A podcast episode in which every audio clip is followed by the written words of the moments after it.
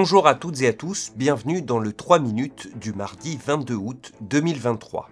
Grégory Pless aujourd'hui au micro de SBS French News.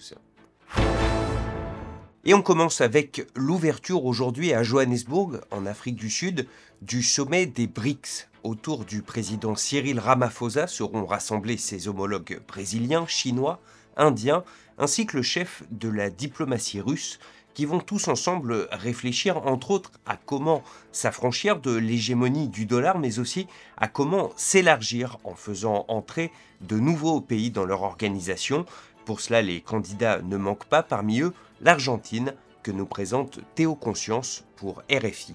Surendettée et en proie à un manque chronique de devises étrangères, l'Argentine aimerait intégrer les BRICS notamment pour avoir accès à la nouvelle banque de développement, le bras financier du bloc des puissances émergentes.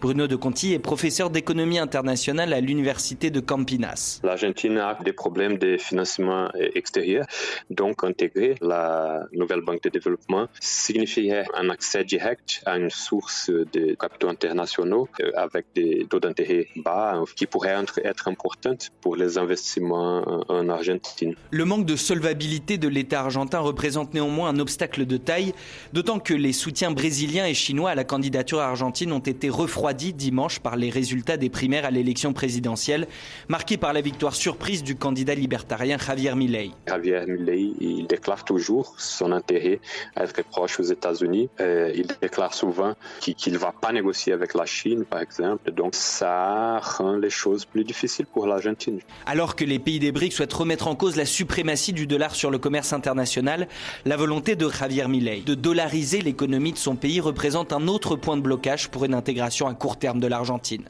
Théo Conscience, Buenos Aires, RFI. Au Royaume-Uni, l'infirmière Lucy Ledby a été condamnée à la prison à vie sans remise de peine possible pour le meurtre de sept bébés.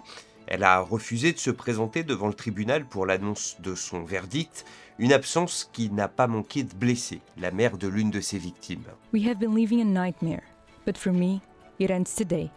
She has repeatedly disrespected my boy's memory. Even in these final days of the trial, she has tried to control things. The disrespect she has shown the families and the court show what type of person she is. We have attended court day in and day out. Yet, she decides she has had enough and stays in her cell. Just one final act of wickedness from a coward. Enfin, en Australie, le célèbre journaliste Stan Grant, qui présentait notamment l'émission QA sur la chaîne ABC, a annoncé qu'il quittait définitivement la chaîne pour partir travailler dans un institut de recherche basé au Danemark pour le compte de l'université Monash. Stan Grant, dont la carrière à la télévision a commencé il y a plus de 30 ans, s'était dit ces derniers mois victime de racisme et de harcèlement sur les réseaux sociaux.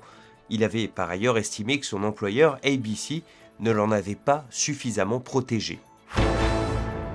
Voilà pour l'essentiel de l'actualité en 3 minutes. On se retrouve demain pour un nouveau bulletin.